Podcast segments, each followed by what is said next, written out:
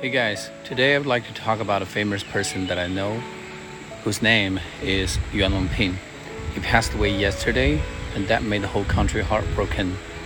I read about him from the textbook when I was in grade one of my primary school and I learned that he was a great scientist and he invented hybrid rice and solved the problem of starvation for all Chinese people.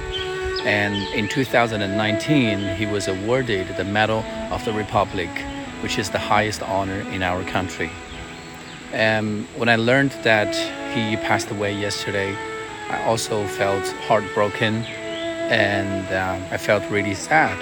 And there are a couple of aspects about his personality that I'd like to talk further.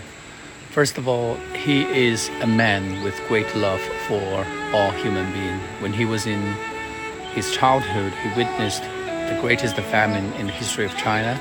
And when he saw the suffering of the people around him, he uh, determined that he wanted to become a scientist on agriculture and he wanted to bring food for people all over the world so that they no longer have to suffer from starvation.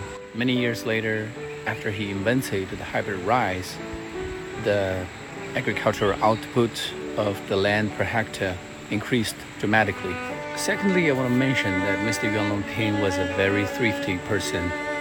You know, he wore t-shirts that cost like 30 to 50 yuan and he went to a barber shop that cost him only like 20 yuan per time and he never wore any expensive accessories like watches. Thirdly, I'd like to say that Mr. Yuan Longping had a very strong sense of humor. When people asked him how old he was, you know, in fact, he was over 90 years old, he uh, only referred to himself as a post 90s.